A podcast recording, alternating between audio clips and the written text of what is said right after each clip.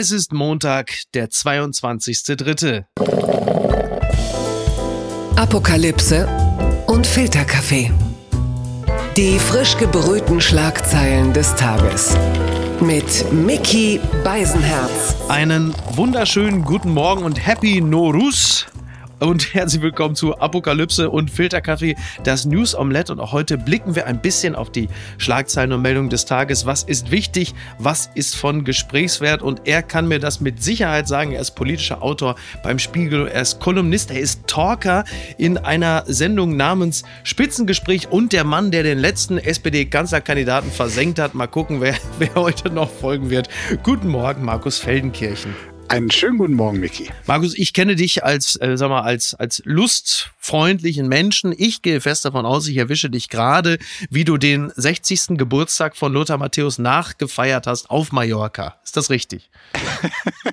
Mallorca leider nicht. Also äh, ich wäre natürlich wahnsinnig gerne da und würde wie Alfred Draxler irgendwie lustige Fotos von mir, dem ja. Ex-Sportchef äh, mit Schokoeis ähm, vor dem Gesicht schicken. Aber da bin ich nicht. Lothar Matthäus, äh, muss ich sagen, hat mich schon in allerfrühster Kindheit bewegt und ich bin ihm heute irgendwie noch gewogen, obwohl es damals natürlich ein Horrorerlebnis war. Ja, du bist Gladbach-Fan, ne? Das darf ich bin Gladbach-Fan und eins der ersten Spiele, die ich in voller Länge mit auch vollem Bewusstsein sehen konnte, war das DFB-Pokalfinale 1984 Mönchengladbach gegen Bayern München im Frankfurter Waldstadion, wo es nach 120 Minuten zum Elfmeterschießen kam. Und Lothar Matthäus, der äh, schon angekündigt hatte, nach dieser Saison zum FC Bayern zu wechseln, verschießt den entscheidenden Elfmeter. Und damals war er für uns der Judas, ähm, obwohl er wirklich geweint hat äh, selber. Es war, glaube ich, alles sehr, sehr ungerecht, aber so sind wir Fans. Und ja. äh, ich bin irgendwie ganz froh, nachdem er so äh, deutschlandweit eine Lachnummer war, dass er sich über den Job des Fernsehexperten jetzt wieder so eine gewisse äh, Würde und auch Anerkennung erarbeitet hat. Ich, ich finde ihn gut in dem, was er heute macht. Geht mir, geht mir ganz ähnlich. Ich habe das schon äh, am Freitag mit Tommy Schmidt besprochen. Wir haben ihn sogar schon in die Nähe des Bundestrainers gerückt, aus eben diesen Gründen. Ich weiß nicht, ob du so weit mitgehen würdest, aber ähm, der Bundestrainer ist ein so egaler Job, das kann von mir sehr gerne auch Lothar Matthäus machen. Ja, da wollen wir mal gucken, wer äh, hier sonst noch so seinen, äh, vielleicht nicht ganz so einfachen Job nicht richtig gemacht hat oder machen wird. Die Schlagzeile des Tages. Entwurf des Kanzleramts für MPK. Lockdown wird verlängert, Notbremse kommt, das meldet NTV. Die bestehenden Corona-Maßnahmen sollen bis Mitte April verlängert werden. Das sieht ein Entwurf des Kanzleramts für die Bund-Länder-Konferenz an diesem Montag vor. Weitere Lockerungen sind allenfalls als Modellprojekte möglich. Ob Auslandsreisen in Nicht-Risikogebiete wie Mallorca erschwert werden, ist umstritten. Ja, bis zum 18. April soll es weitergehen. Heute trifft sich äh, Angela Merkel wieder mit dem Ministerpräsidenten. Natürlich natürlich als Videokonferenz, nicht äh, wie zuletzt telefonisch. Das hat ja äh, wohl gar nicht funktioniert, wie man gehört hat. Und jetzt ist das böse Wort Ausgangssperre im Raum. Ich sag mal so, das, was in Deutschland zuletzt besonders ausgegangen ist, das war der Impfstoff. Aber in diesem Falle äh, soll es dann wohl die Leute sein. Ähm, was haben wir denn von dem heutigen Tag zu erwarten? Ja, das Kanzleramt kämpft auf jeden Fall für konsequente Maßnahmen, die über das hinausgehen, was wir die letzten zwei, drei Wochen hatten. Dazu gehört auch dort, wo ähm, ich glaube, die Inzidenz höher als 200 ist, was in vielen Landkreisen ähm, schon ziemlich nah ist. Und, Ach, jetzt sind wir schon bei äh, der 200, ja? Wir waren ja, noch irgendwie ja, vor kurzem nein, noch die 35 als Du hast gerade die Ausgangssperre erwähnt und die soll dann ab einer einer Inzidenz von 200 äh, ah. quasi als Notfallmaßnahme greifen. Äh, Schulen über der 100 sollen nur noch geöffnet bleiben, wenn man tatsächlich zweimal die Woche alle Schüler testen kann. Mhm. Äh, ansonsten sollen auch die geschlossen werden. Ab 200 äh, sowieso alle Schulen und Kitas. Und ich meine, was soll ich sagen? All das ist vermutlich genau richtig. Es ist allerdings nur deshalb notwendig, weil fast alles, was wesentlich sein könnte zur Eindämmung der Pandemie, einfach politischerseits versemmelt wurde. Also, aber schon lange jetzt auch, ne? Also es geht ja schon wirklich. Im Grunde genommen, wenn man es jetzt mal bilanziert, eiern wir doch seit Oktober 2020 herum. Seitdem haben wir doch wirklich konsequentes, sagen wir mal, ich nenne es jetzt mal liebevoll Kompromissmanagement. Mhm. Also erst war dieser Wellenbrecher-Shutdown, der Lockdown Light, jetzt zuletzt diese Blitzöffnung, mit der ich zitiere die atmende Öffnungsmatrix von Markus Söder. Ja. Äh, eigentlich auch eine Unverschämtheit von uns Bürgern, dass wir ihm dieses, diese, to diese tolle Öffnungsmatrix kaputt gemacht haben. Dieser Stufenplan. Nichts davon. Also, ja, das ja. Schlimme ist wirklich und das zutiefst frustrierende, es wäre anders möglich gewesen und äh, jetzt stehen uns, glaube ich, wirklich in Deutschland als Gesellschaft äh, die härtesten Wochen überhaupt in dieser Pandemie. Jetzt klingst du ja schon äh, wie die äh, Kanzlerin. Bevor, weil die Frustration auf dem absoluten Top-Level ist, dass äh, Wachstum wieder exponentiell ist und wir jetzt alles wissen, was verschlafen wurde, mhm. was nicht gemacht wurde, was uns diese härtesten Wochen seit Beginn der Pandemie hätten ersparen können. Jetzt bitte nur noch einmal im Schnelldurchlauf, weil es irgendwie, die Leute werden müde, auch die ganzen Verfehlungen zu hören. Ja, ja das stimmt. Es, ja. es wurde nie erforscht, wo Ansteckungen tatsächlich stattfinden. Hätte man, wenn man es gewollt hätte, in Auftrag geben können, staatlicherseits. Die Gesundheitsämter arbeiten immer noch wie im Mittelalter die Corona-Warn-App soll jetzt so optimiert werden, dass sie eventuell doch noch einen Beitrag leisten kann. Ja, also Der bitte. Impfstoff ist nicht da. Die Teststrategie, das regt mich jetzt natürlich auch total auf, weil diese Selbsttests, diese ganz einfachen, ich habe jetzt testweise ein paar zu Hause, ja, ich äh, die gehen ja. wirklich nur zwei Zentimeter in die Nase rein, kann jedes kleine Kind machen die gibt es seit Oktober. Man hätte sich darum kümmern können. Jetzt wurde quasi vor drei Wochen eine Lockerung äh, vereinbart. Eigentlich in dem Denken, okay, wir können das mit Selbsttestungen massenweise in Betrieben und Schulen absichern, aber sie waren leider doch nicht dort, wo man sie brauchte. Also es ist so viel schiefgelaufen. Wahnsinn, und deshalb, ne? ja, also ja, äh, es ist, es, das wird natürlich auch interessant, das jetzt der Bevölkerung alles zu verkaufen. Du hast einerseits keine Konzepte, aber neue Beschränkungsideen. Äh, da kannst du ja mal mit nach draußen gehen und das den Leuten dann entsprechend so sagen. Ähm, ja. Das wird nicht lustig. Und dann hast du jetzt natürlich noch dieses interessante Thema äh, Mallorca und Ostern. Also Olaf Scholz hat ja gesagt, also wer jetzt äh, über, über Ostern nach Mallorca fliegt, der gefährdet unser aller Sommerurlaub. Die Realität sieht ja so aus, dass die meisten sagen, um Gottes Willen, vielleicht dürfen wir alle im Sommer gar nicht in Urlaub, na dann nehme ich doch jetzt mal wenigstens äh, über Ostern Mallorca mit. Mhm. So, auch auf die Gefahr hin, dass ich Frührentner Bohlen dort in Badehose sehe.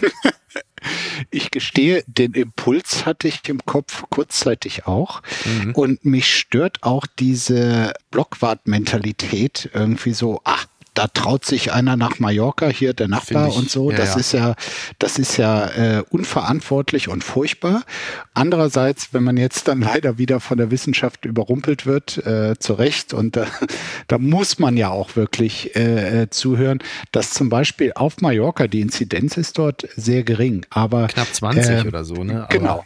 Äh, niedriger ist sie, ist sie nur im ähm, rheinland-pfälzischen Landkreis Kochenzell. Dort Ach, gibt es 8,1 äh, Inzidenz. Also das wäre oh. quasi das alternative Urlaubsziel, zumindest für Rheinland-Pfälzer. ja. ähm, äh, da kann man sicher Urlaub machen. Aber auf Mallorca soll es ja schon die wirklich bedrohlichen Mutanten geben, die aus Brasilien und Südafrika, vor allem Brasilien, ähm, die wirklich offenbar viel schlimmer sind als die englische, die verbreitet sich zwar schneller, aber unsere Impfstoffe äh, sind gegen auch die englische Variante noch ähm, wirksam, gegen die brasilianische wohl nicht. Und ich meine, wenn, wenn man sowas dann hört, dann vergisst man alle Sehnsüchte auch schnell wieder. Die unbequeme Meinung. CSU verschärft Transparenzregeln wegen Maskenaffäre. Das meldet der Bayerische Rundfunk. Nach den Affären um die CSU-Politiker Sauter, Nüßlein und Zech wollen Parteichef Söder und Generalsekretär Blume mit einem Zehn-Punkte-Plan für mehr Transparenz in der CSU sorgen. Alle Abgeordneten sollen ihre Nebengeschäfte künftig offenlegen? Also Söder zieht die Zügel jetzt auch wieder an. Gibt es für die Korruption jetzt auch ein Ende der Lockerung? Und wie muss sich das eigentlich, wie muss sich das eigentlich für die CSUler anfühlen? Keine Korruption mehr. Ist das noch die Partei von Strauß und Streibel? Ich bin, also du siehst mich absolut entsetzt. Nein, also da geht wirklich ein großer Teil irgendwie der stolzen Historie verloren wenn das jetzt wirklich äh, umgesetzt wird. ja. Und ja, ich weiß auch gar nicht, ob das dann für viele Ad, äh, potenzielle Abgeordnete künftig noch so attraktiv ist, für die CSU in irgendwelche Parlamente einzuziehen. Also man muss schon sagen, ich weiß nicht, Markus Söder hat, glaube ich, mit diesen ganzen Amigo-Sträuchchen irgendwie immer relativ wenig am Hut gehabt.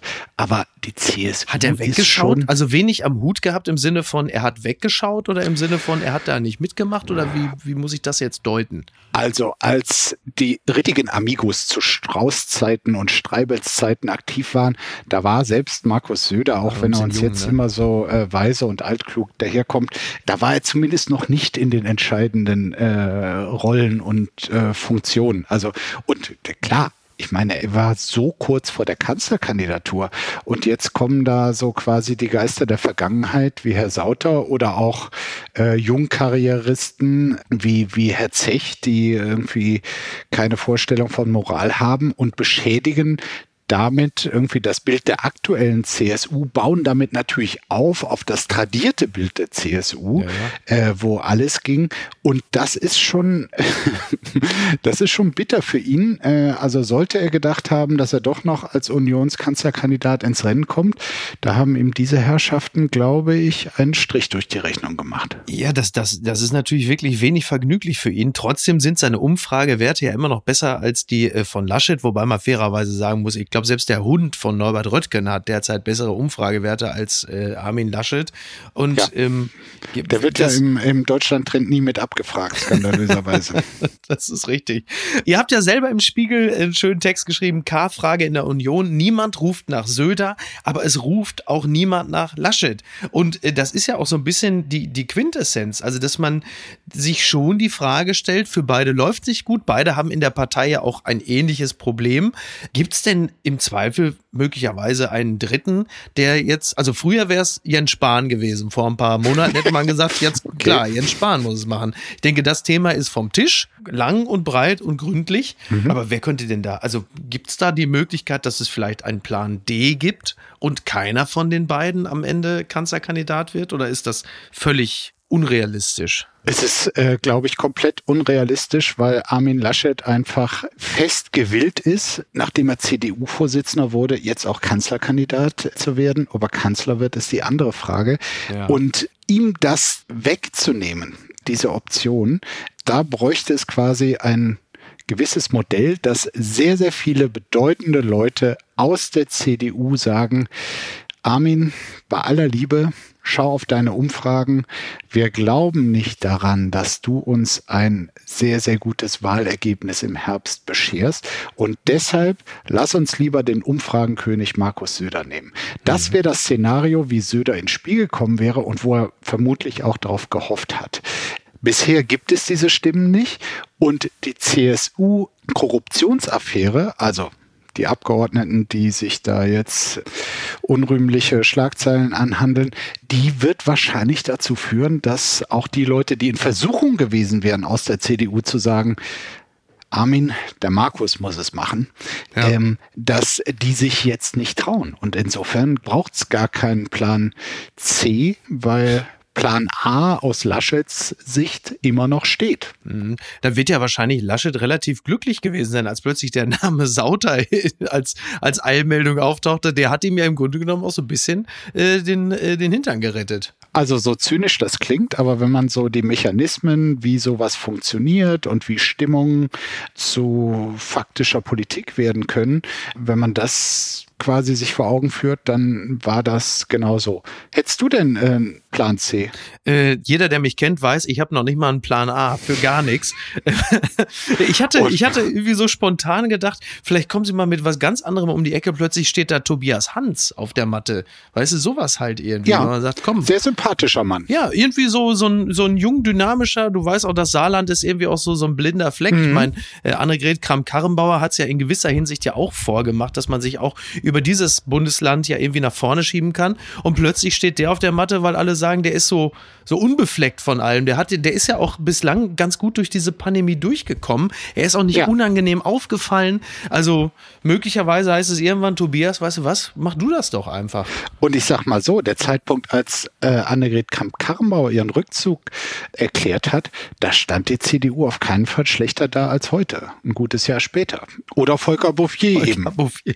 Volker Bouffier mit seiner tiefen Stimme. Ich habe immer das Gefühl, wenn Volker Bouffier, der ist für mich so ein bisschen der Märchenonkel, von dem würde ich mir eigentlich gerne immer jede Corona-Beschränkung vorlesen lassen. Da kann ich zumindest gut bei einpennen. Ja. Der hat ja so eine tiefe Stimme, wenn der spricht, fallen die Fledermäuse von der Decke. Das ist Absolut. ja Wahnsinn. Ja. Ich glaube, in, in Ausnahmezeiten muss man auch Ausnahmelösungen in Betracht beziehen. Vielleicht wäre das der Plan C. Das hat mich überrascht. Demonstrationen in Israel. Tausende Menschen in Jerusalem fordern Abwahl von Ministerpräsident Netanyahu. Das meldet der Deutschlandfunk. Wenige Tage vor der Parlamentswahl in Israel haben dort tausende Menschen erneut gegen Ministerpräsident Netanyahu protestiert. Die Demonstranten versammelten sich vor der Residenz des Regierungschefs und forderten seine Abwahl.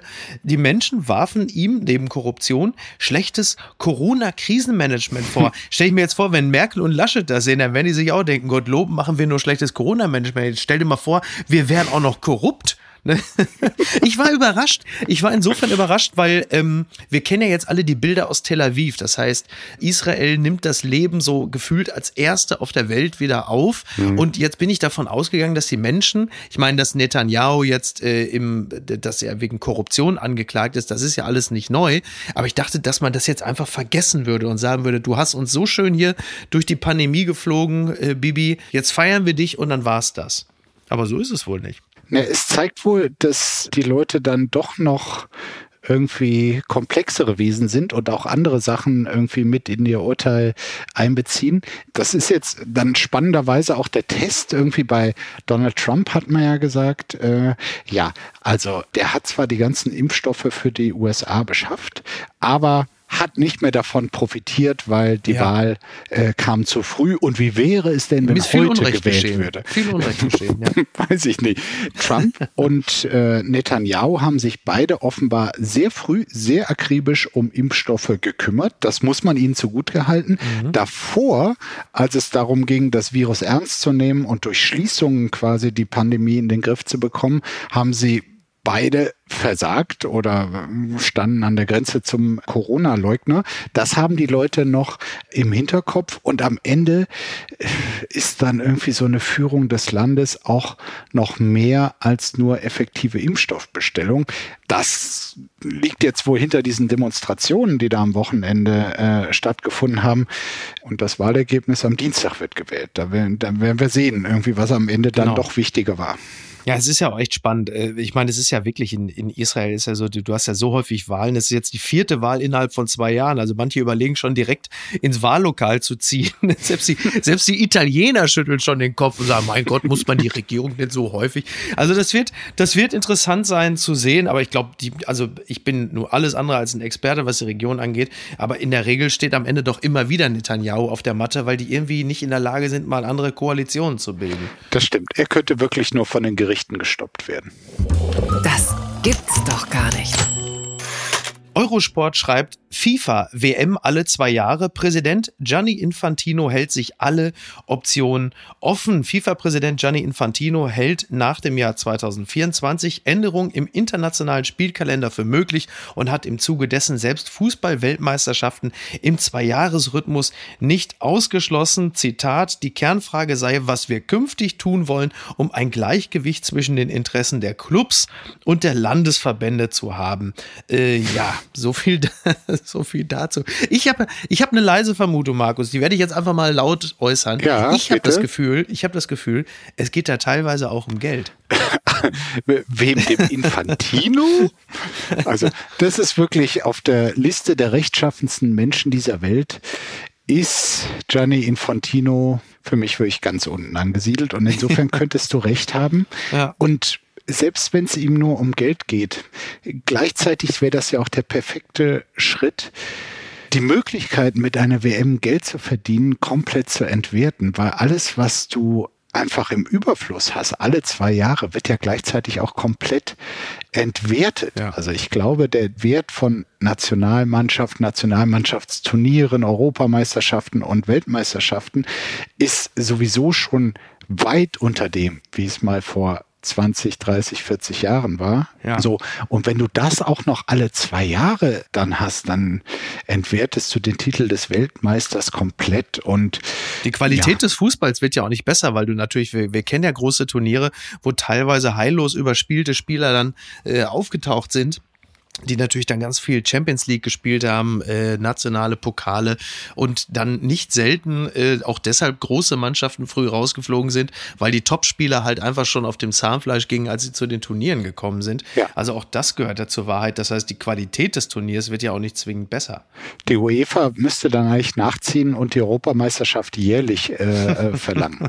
ja, da wird es ja auch noch lustig, weil jetzt ja äh, Ceferin, der Boss der UEFA, gesagt hat, dass er jetzt zu dieser EM äh, von von allen ausrichtenden Ländern erwartet, dass Fans in den Stadien sind, was jetzt bedeuten könnte, dass unter anderem München als Austragungsort flach fällt, weil im Sommer äh, nicht zwingend äh, irgendwelche Fans da im Stadion sind. Also man merkt ähm, auch da eine weitere kühne These von mir, kann es sein, dass der Profifußball sich vom normalen Bürger entfernt? Ich, bin da. Naja gut, äh, du hast ja erkennbar wirklich gar keine Ahnung vom Fußball. Insofern sind deine Thesen da äh, wirklich sehr gewagt, aber äh, in dem Falle könntest du ausnahmsweise wirklich mal recht haben.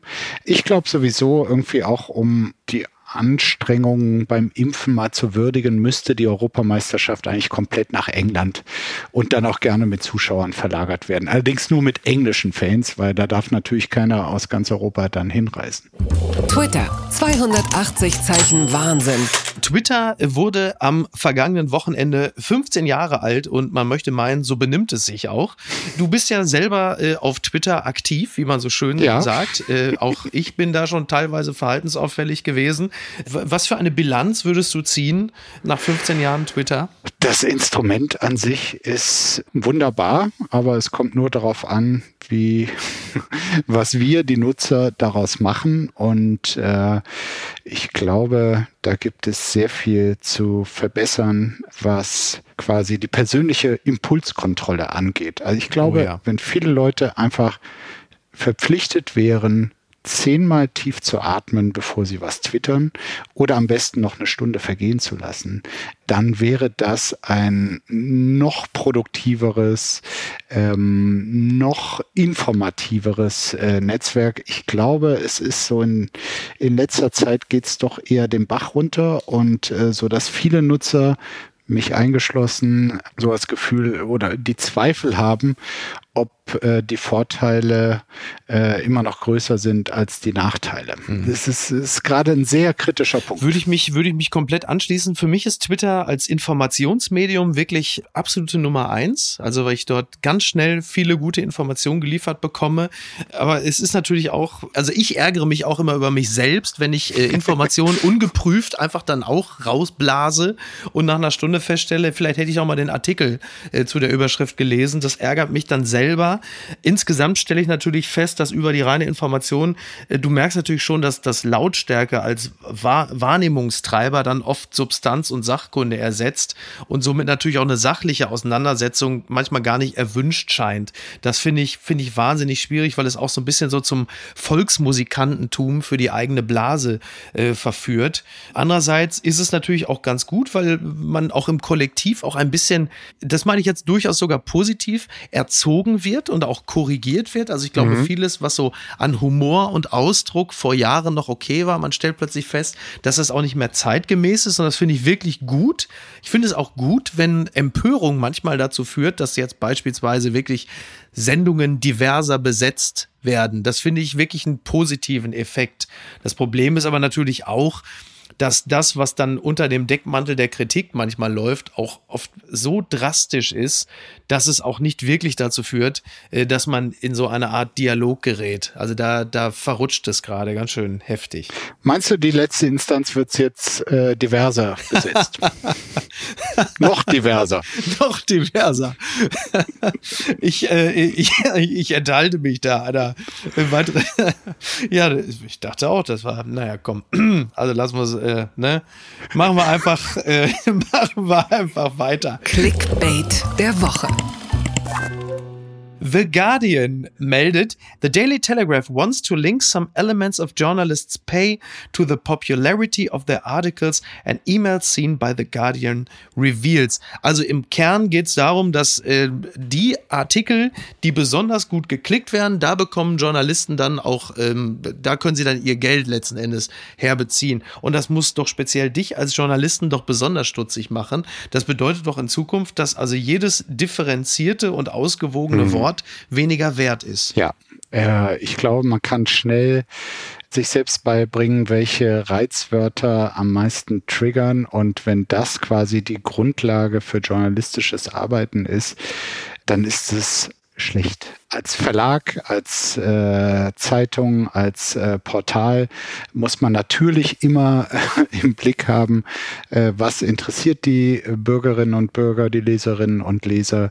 Aber quasi über Clickbaiting die persönliche Bezahlung zu organisieren, da kann ich nur vorwarnen, das schadet dem Ansehen des Journalismus als Ganzen und das kann nicht die Lösung sein. Ja, und es ist wohl auch so, dass also speziell auch das Abo-Modell dann gefördert werden soll, ne? weil es halt eben teilweise gar nicht mehr so sehr um, um Werbeeinbuchung geht, sondern um Kundenbindung mittels äh, Abonnenten. Und diese, diese Kundenbindung entsteht natürlich sehr stark über die Emotion. Und wenn du halt es schaffst, mit den entsprechenden Triggern diese Emotion zu fördern, dann bindest du die Leute als Abonnenten an dich. Das heißt, du bist dann halt als Journalist besonders dann gefragt und auch gut bezahlt, wenn du es schaffst, die entsprechende Emotion zu generieren. Und das ist ja im Grunde eine Fortführung dessen, was wir gerade schon bei Twitter beklagt haben und natürlich auch von Facebook her kennen.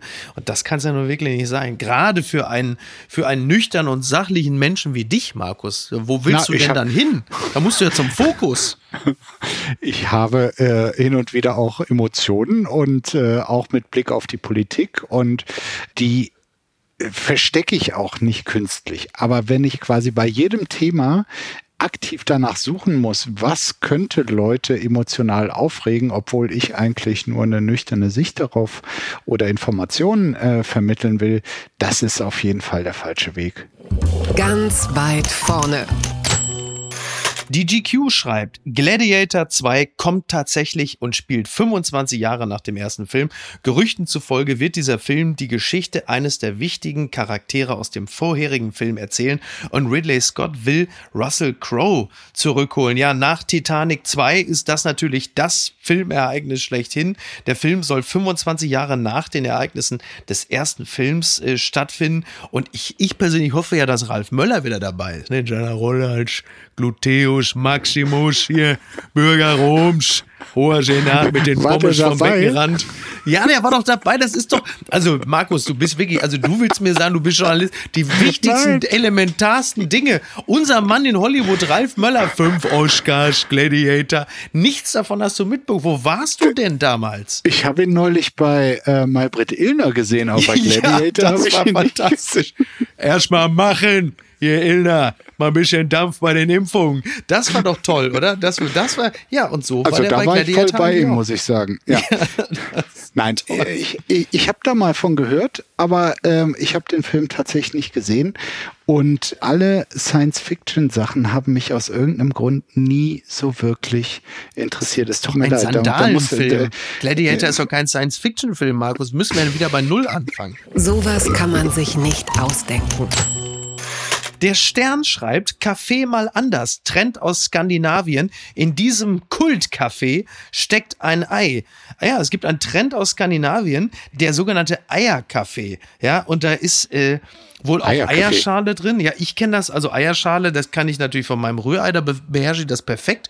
Also das, ich habe mir das angesehen, es ist wohl so, in Skandinavien trinkt man jetzt den Kaffee so, dass man Kaffeepulver mit einem Ei plus Eierschale einfach zu so einer Masse verrührt und das schmeißt man dann in kochendes Wasser und bis das so ausgehärtet ist, dann gießt man es ab durch einen Sieb und dann muss das ein, also einen ganz, ganz tollen Kaffee ergeben. Also Ei im Kaffee, warum dann nicht jetzt einfach auch noch äh, direkt Porree rein und Zwiebeln und ein bisschen Schinken und Tomaten? Aber warum macht man das? Nur für den Geschmack? Das soll, oder? Ja, das soll ein besonders weichen, das so das soll so einen weichen, feinen Geschmack. Achso, du bist jetzt so bei Rocky und Schimanski, ne? Wo man sich das Ei einfach so wo man es direkt trinkt. Ja, ja, vorm Pumpen einfach Eiweiß pur. Ja, eigentlich keine schlechte Idee. Also wer mich kennt, weiß, dass ich für solche Dinge natürlich absolut empfänglich bin. Äh, vielleicht werde ich jetzt einfach gleich mehrere Dinge miteinander kombinieren. Na, ja aber es eh, soll nicht ne? das komplette Eiweiß reinfließen, sondern das Eiweißextrakt oder äh, ja man haut man haut verstanden? wirklich das Ei in das Kaffeepulver schmeißt alles einfach dann ins kochende Wasser bis mhm. es dann so eine Masse ergibt und dann gießt man es durch ein Sieb ab und dann hast du wahrscheinlich so Stückchen von der Eierschale noch drin aber es soll toll sein machen wir uns doch nichts vor es ist halt irgendwas was aus Skandinavien kommt und das wird jetzt in Hamburg wahrscheinlich in einem Monat für acht Euro äh, ja. angeboten und wer ist der erste Trottel der es natürlich kauft du richtig so, und mit diesen Worten bedanke ich mich ganz herzlich, lieber Markus. Du weißt, was du zu tun hast. Ich habe die Blu-ray von Gladiator noch hier. ich äh, muss auch gucken, dass ich mich noch ein bisschen mehr in den Fußball einlese. Da haben wir beide gut zu tun. Und ansonsten werden wir ja unser direktes Aufeinandertreffen, äh, wird sich ja wohl nach all dem, was wir so in der MPK heute erleben werden, müssen wir wohl noch um ein paar Tage verschieben. Oder es muss halt vor 17 Uhr stattfinden, weil danach werden wir ja höchstwahrscheinlich von irgendeiner Bank geknüppelt werden. Ja, dann kommt die Ausgangssperre. Insofern jetzt wirklich nur noch tagsüber treffen, draußen und ähm, hoffentlich ist der ganze Quatsch irgendwann vorbei. Mit diesen Worten, Markus, ich wünsche dir noch einen schönen Tag. Bedanke mich sehr bei dir. Dir auch. Bis denn. Mach's gut. Ciao. Tschüss, Mickey. Tschüss. Apokalypse und Filtercafé ist eine Studio Bummens Produktion mit freundlicher Unterstützung der Florida Entertainment. Redaktion Niki Hassania. Produktion Laura Pohl. Ton und Schnitt Niki Franking. Neue Episoden gibt es jede Woche montags, mittwochs und freitags, überall, wo es Podcasts gibt. Stimme der Vernunft und unerreicht gute Sprecherin der Rubriken Bettina Rust.